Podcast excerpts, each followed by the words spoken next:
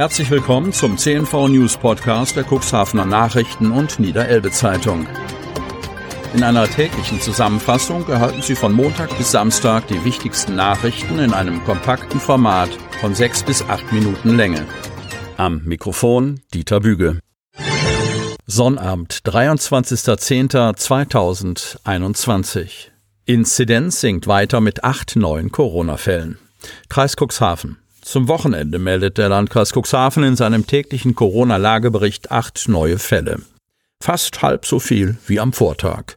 Auch die Inzidenz sinkt leicht auf nunmehr 32,2. Am Donnerstag lag der Wert noch bei 33,2.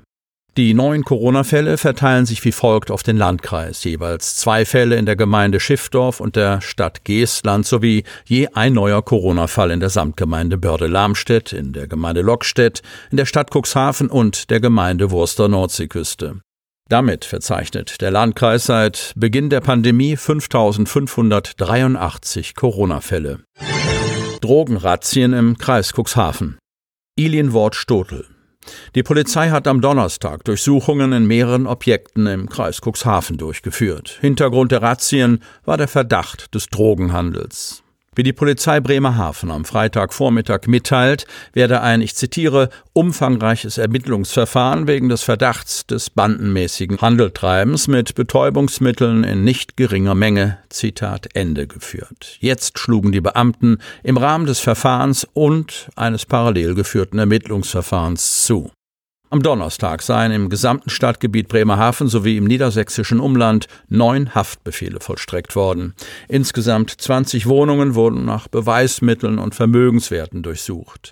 Wie die Polizei berichtet, sind bei den Razzien etwa 17,5 Kilogramm Kokain, 31 Kilogramm Marihuana und eine Indoor-Plantage sowie mehrere Fahrzeuge, hochwertiger Schmuck und 270.000 Euro Bargeld gefunden worden. Die Beweismittel wurden sichergestellt.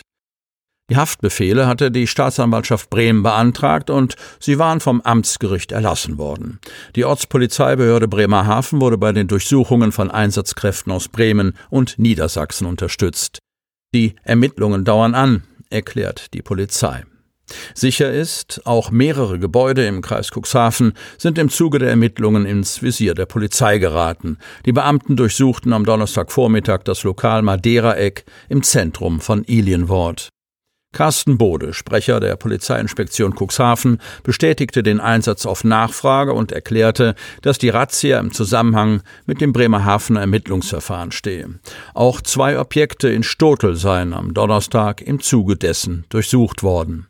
Augenzeugen berichteten davon, dass etwa zehn Einsatzfahrzeuge das Madeira-Eck in Ilienwort angesteuert hätten. Festnahmen habe es bei den Durchsuchungen im Kreis Cuxhaven, laut Polizeisprecher Bode, aber nicht gegeben. Keine großen Einsätze wegen Sturm Ignaz. Cuxhaven. Sturmtief Hendrik hat Cuxhaven weitestgehend verschont. Es habe nur einen kleinen Sturmeinsatz am Freitag gegeben, wie ein Sprecher der Berufsfeuerwehr Cuxhaven mitteilte.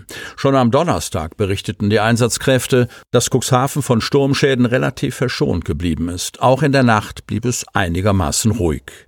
Am Freitagmorgen gegen 10 Uhr wütete dann ein kurzes Unwetter über Cuxhaven. Heftiger Starkregen und massig Hagelkörner prasselten nieder, Donner war zu hören. Zudem wehte ein kräftiger Wind durch die Straßen. Im Laufe des Tages blieb es zwar bei einer steifen Brise, aber der Sturm nahm vor allem am späten Nachmittag weiter ab. Die Berufsfeuerwehr Cuxhaven war nur einmal gefordert, wie ein Sprecher auf Anfrage erklärte. Gegen 14.30 Uhr sei ein Baum an der Heerstraße umgekippt. Der Baum sei auf eine Leitplanke geknickt, habe den Gehweg versperrt und habe leicht auf die Fahrbahn geragt. Die Einsatzkräfte räumten das Hindernis beiseite. Ansonsten war die Lage ruhig, sagte der Sprecher der Feuerwehr am Nachmittag. Rehe im Wasser sorgten für Feuerwehreinsätze. Otterndorf.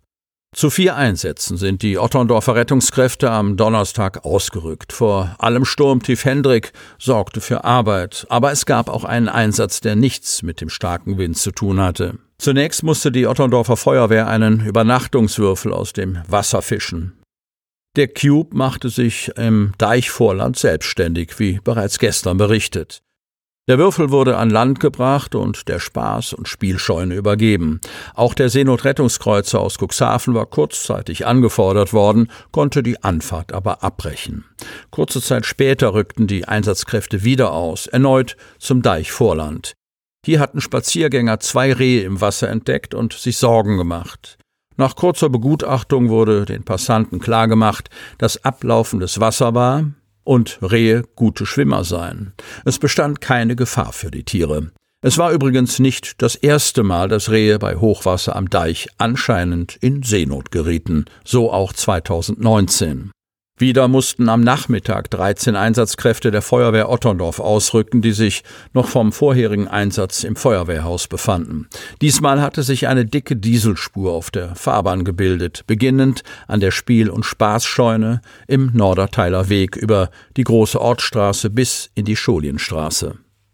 Die Gefahr für Umwelt- und Verkehrsteilnehmer ist mit Ölbindemitteln in mühsamer Arbeit beseitigt worden. Der Verursacher ist nicht bekannt. Gegen 18.30 Uhr wurden erneut Rehe im Wasser gemeldet. Nach ausreichender Erkundung stellten die Retter fest, dass weder Tiere noch die Anrufer vor Ort waren. Gegen 19.45 Uhr wurde der einsatzreiche Tag beendet. Kirsten Söhl ist Vorsitzende beim Kulturkreis. Landhadeln. Der 40 Jahre alte Kulturkreis am Dobrock muss nicht aufgelöst werden, sondern macht mit einem neuen Team weiter. Neue Vorsitzende ist Kirsten Söhl aus der Wingst. Als Stellvertreter bleibt Andreas Lauer aus Bülkau im Amt. Kassenwart ist Stefan Woltmann, Schriftführer Wolfgang Hess und Beisitzer sind Michael Tiefensee und Daniela Siemer aus Kadenberge. Wir werden uns in der nächsten Woche mit dem geschäftsführenden Vorstand zusammensetzen und besprechen, wie wir unsere Arbeit künftig leisten und welche Art von Veranstaltungen wir anbieten wollen, so die frisch gewählte Vorsitzende Kirsten Söhl. Sie hat das Amt von Cordula Klausen aus Neuhaus übernommen, die sich dazu entschlossen hatte, nicht mehr für den Vorsitz zu kandidieren. Kirsten Söhl ist vom Fach und arbeitet auch beruflich im kulturellen Sektor. Die gelernte Schauspielerin ist Managerin in der Musikbranche. Zum Schluss folgt noch ein kurzer Werbebeitrag vom Unternehmen Freenet. You are my, you are my hero! Mega! Wahnsinn! Unfassbar! Äh, Dieter? Das findest du gut? Nee, nicht die Super Null! Das super Angebot hier ist doch mega! Das Xiaomi 11 Lite 5G New Edition ab nur einem Euro von Mobilcom Debitel. Mega smart mit gratis Handstaubsauger. Jetzt sichern auf freenetdigital.de. Sie möchten noch tiefer in die Themen aus Ihrer Region eintauchen? In unserem CNV-Themen-Podcast auf Tauchgang gibt's alle 14 Tage per Interview interessante Personen, emotionale Stories und bemerkenswerte Projekte aus dem Landkreis Cuxhaven direkt auf die Ohren. Damit Sie ab sofort keine Podcast-Folge mehr verpassen, benötigen Sie lediglich einen sogenannten Podcatcher. Auf den meisten Smartphones ist dieser bereits vorhanden. Falls nicht, dann suchen Sie ganz einfach in Ihrem App Store nach einem kostenlosen Podcatcher wie zum Beispiel Spotify, Apple Podcast oder AntennaPod. Selbstverständlich können Sie unsere Podcast-Folgen auch direkt über unsere Website unter cnv-medien.de slash podcast anhören. Die hörten den Podcast der CNV Medien, Redaktionsleitung Ulrich Rode und Christoph Käfer. Produktion Rocket Audio Production.